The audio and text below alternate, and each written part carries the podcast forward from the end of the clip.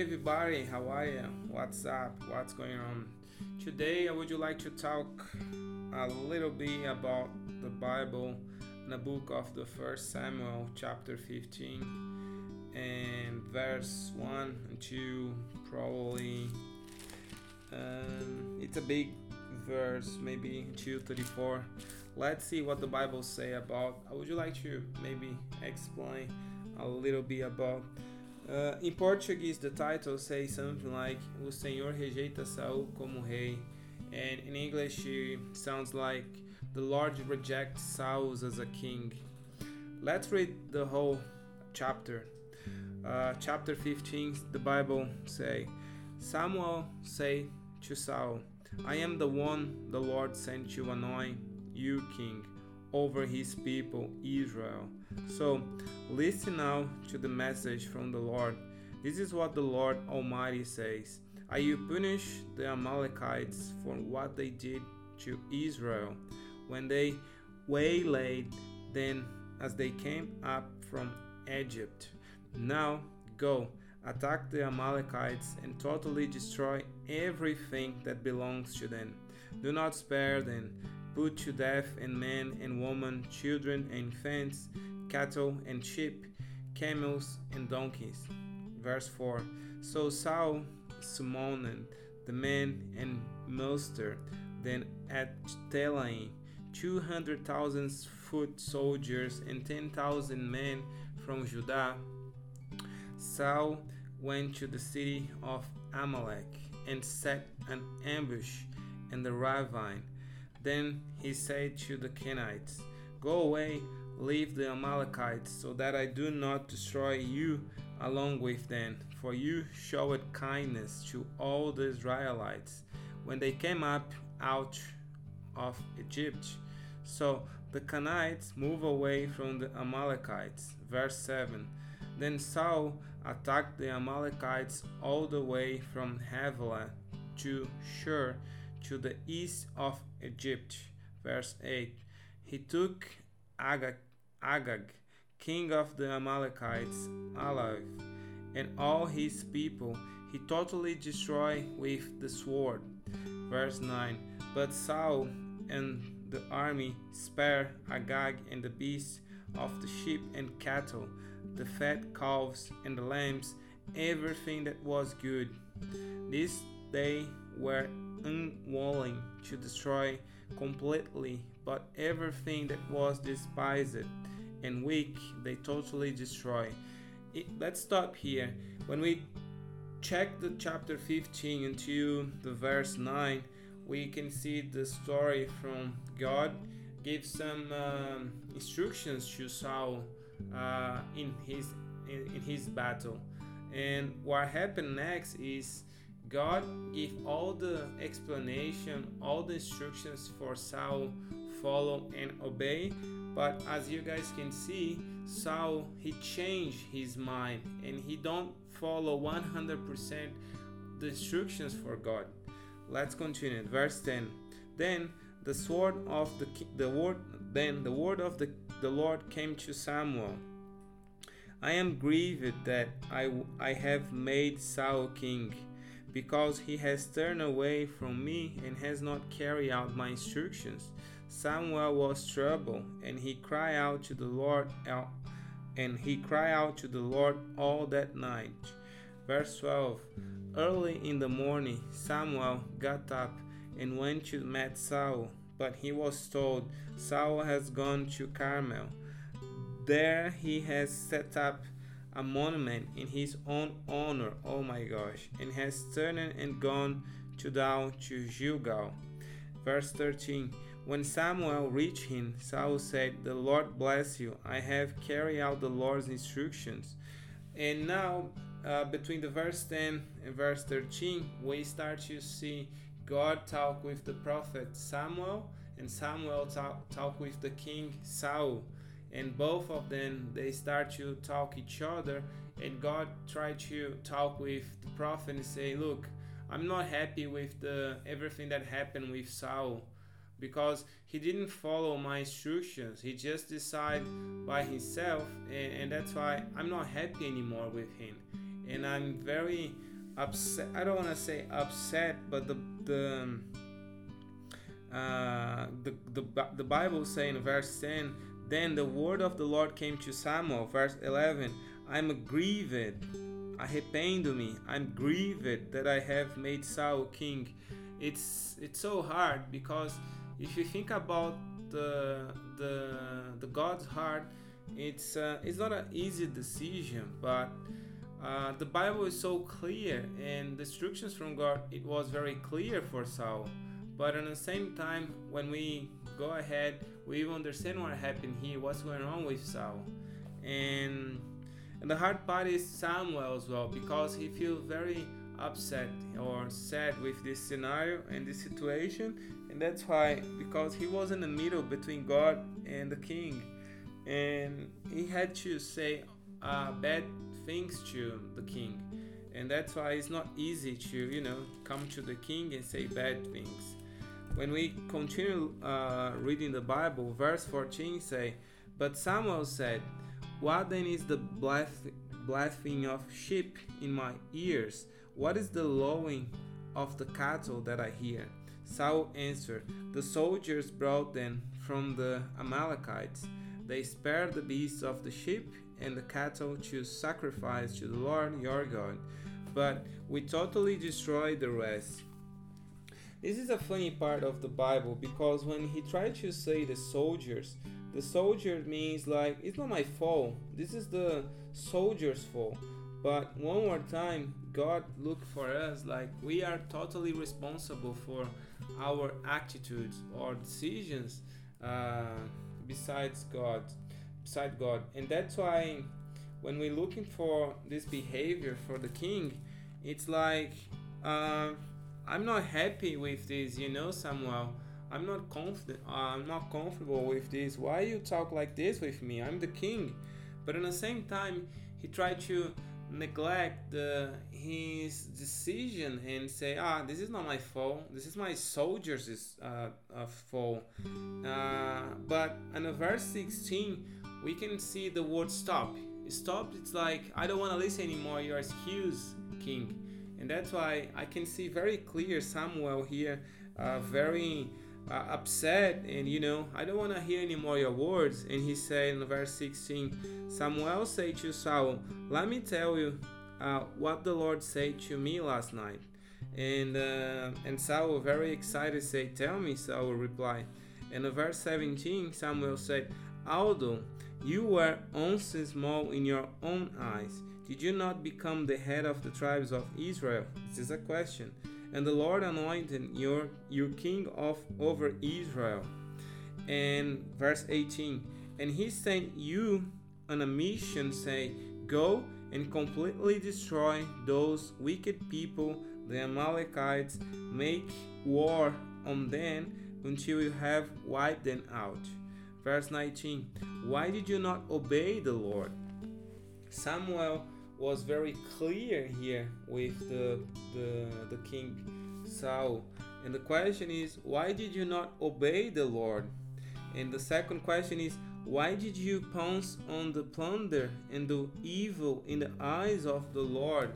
He did it. He make a two questions to the king, and uh, and for the second time, we can see the excuse, or in other words, in Portuguese, we can say something like arrogância.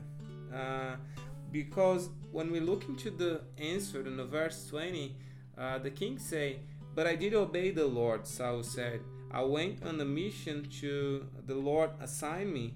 I completely destroyed the Amalekites and brought back Agag, their king. And 21, the soldiers took sheep and cattle from the plunder the beast of what was devoted to God, in order to sacrifice them to the Lord your God at Gilgal. But Samuel replied again, It's it's so hard. I think now become more hard for the king because he for the second time he tried to uh, give excuse to the, the prophet and the prophet come to you know to the king and say look i don't want to listen your voice anymore or your excuse.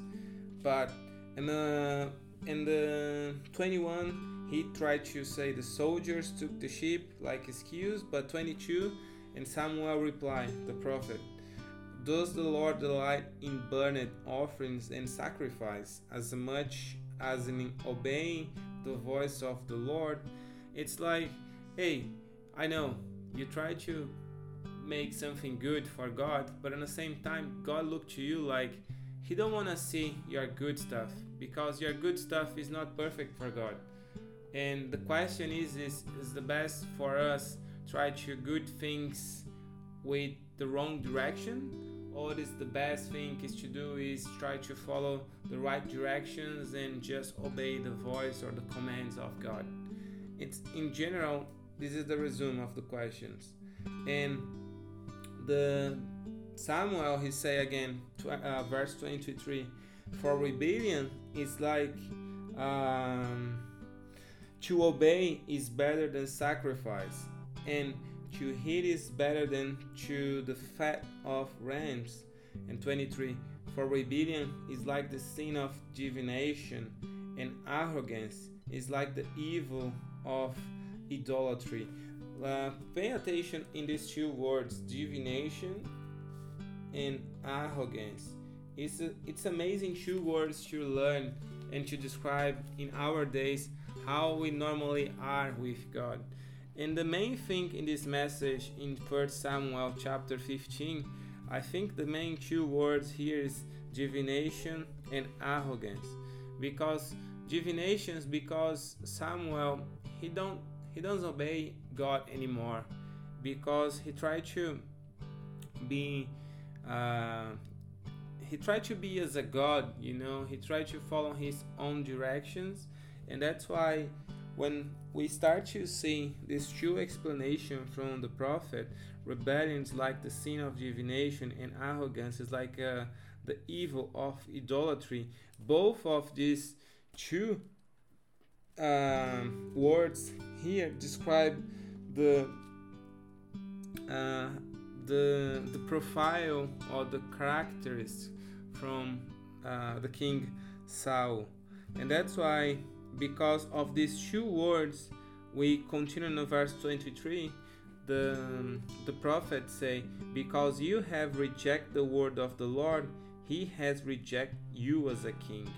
And now we can see the king start to you know crying comply and from once time uh, for many times he tried to bring more excuse and I, I just can see he's sad but he's I, I can see his attitude like he's totally desperate for you know uh, people approve him. And that's why the second thing here that we can get from this uh, chapter in first samuel uh, chapter 15 and verse 24 the bible say then Saul said to Samuel, I have sinned, I violate the Lord's command in your instructions. And now, after two excuses, in the verse 24 is the first time he already find his mistake and he decide to don't bring more excuse but now the time has come to you know to change everything and that's why it's too late. And uh but in the verse 24 he brings to us what happened in the in all this chapter because the main thing here he he said in verse 24 i was afraid of the people and so i gave it to them. And this is the main thing. When we're looking for our lives as uh, the king saul and we feel like scared with something i think the main thing for us is pray to god and be you know close to god and say god I'm so scared with these things, or I'm so, uh, you know, sad or lost or far or, you know, whatever. Just bring to God because I can see for many, many times in the Bible, most of the prophets, like maybe us in these days, we just prefer decide for our for ourselves uh, our own directions and and forgot forgot to talk with God and this is the main thing i guess if in my opinion if the king become to god and you know try to you know talk with him and say, Lord, so sorry, but I'm totally lost. I'm totally far and I need your help again. Please help me. Or maybe come to Samuel. Samuel, I'm I'm feel like, you know, I don't know, I'm lost. I wanna change my you know my plan.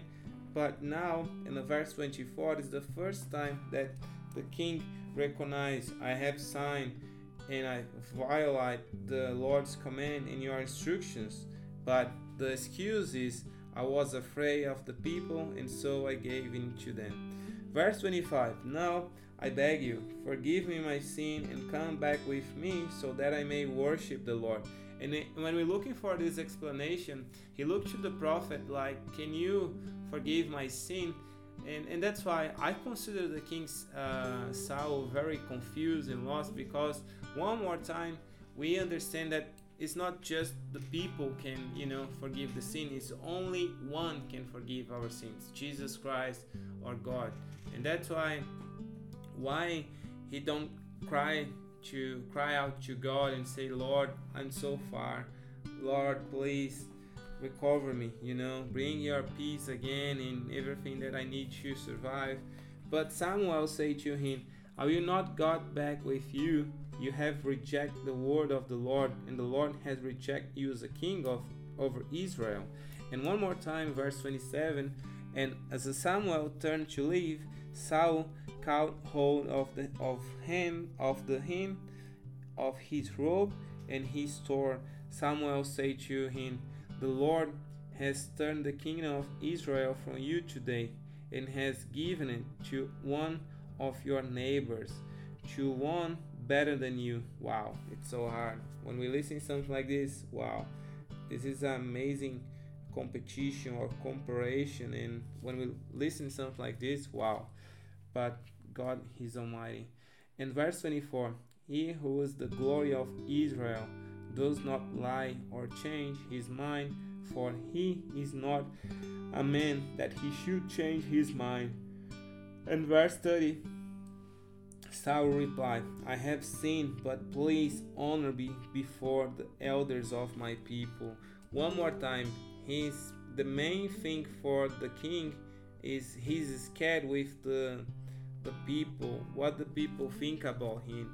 And that's why when we're looking for our lives and look to the people and feel like, oh, what the people you say about me or about my case or about my story, about what's going on in my life, don't worry.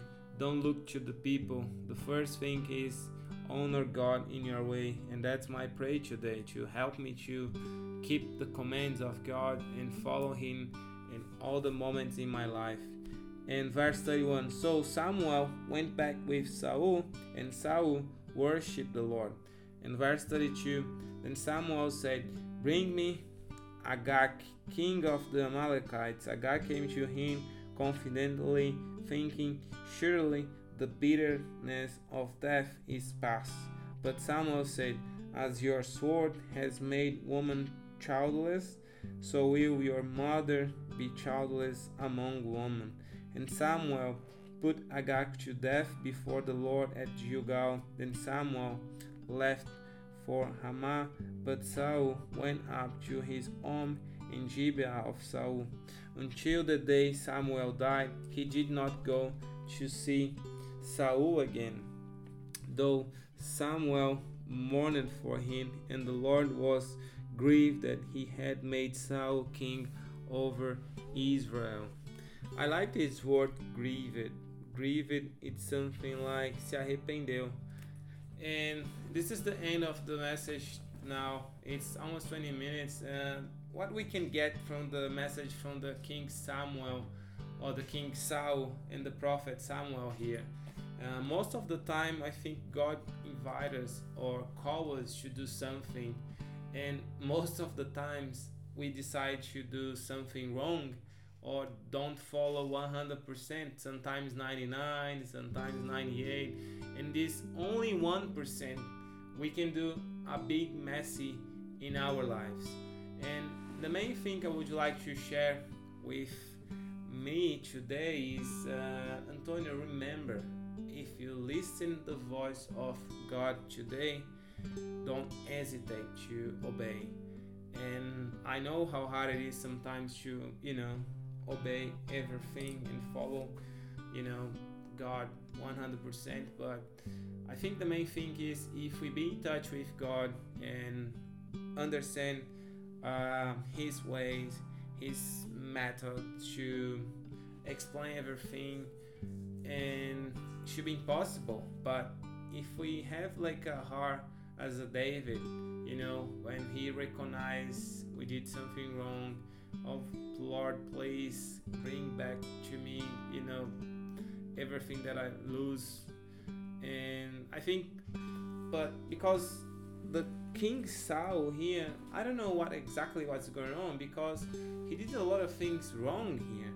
And uh, the hard part is he tried to be like um, arrogant, arrogant. I don't know exactly how can I say arrogant, but I would like to use the word snobby maybe. And this is not the best approach between us and God. And that's why if we try to pray and be snobby in the presence of God, oh my gosh, God, He knows everything about us and He knows everything. It's not like 99% of the life, you know. Any mistake, any vision, or anything that you, you know, watching in the day and you saw in your day, and Lord, I'm totally wrong in my ways, Lord. And that's why I'm here today, one more time, saying, please bring back the Holy Spirit to my heart to fill my heart with your presence for don't change uh, my directions to the right to the left but keep straight in the in your way in your commands lord and uh, before i go let's pray the heavenly father thank you so much for this wonderful message lord this is the message for this week thanks for the the example from the king saul and the prophet Samuel as well. Gave some warnings and explaining to us the best way to obey and be close to you, Lord. As you know, Lord, is not perfect, is not 100% clear our ways, and that's why I'm here to say, please bring your peace and your presence again to my heart and my mind and help me to avoid the sin, Lord, and the bad things and the bad stuff and the wrong decisions or directions in my life, Lord. Thanks, blessed everything that you, you know, connect to you and help us to worship every day. In the name of Jesus, amen. Amen.